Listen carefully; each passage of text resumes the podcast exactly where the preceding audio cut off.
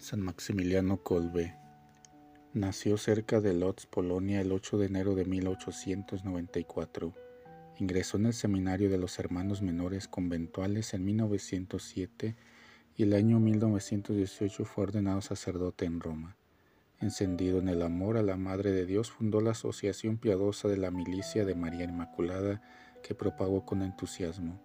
Misionero en el Japón, se esforzó por extender la fe cristiana bajo el auspicio y patrocinio de la misma Virgen Inmaculada. Vuelto a Polonia, habiendo sufrido grandes calamidades en el mayor conflicto de los pueblos, entregó su vida como holocausto de caridad por la libertad de un desconocido condenado a muerte el 14 de agosto de 1941 en el campo de concentración de Auschwitz.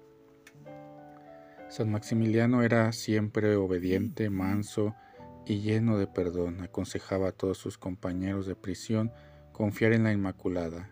Perdonen, amen a sus enemigos y oren por los que los persiguen. Es una batalla que ahora, con su ejemplo e intercesión, debemos nosotros luchar.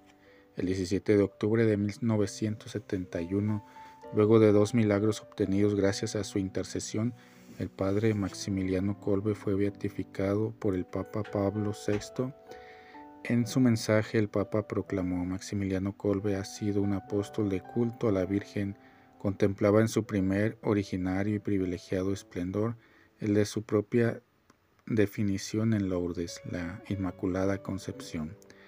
Resulta imposible separar el nombre, la actividad, la misión del Beato Kolbe del nombre de María Inmaculada.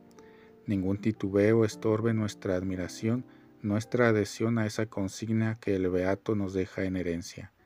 Un compatriota suyo, el Papa Juan Pablo II, lo canonizó en 1982, mártir de la caridad.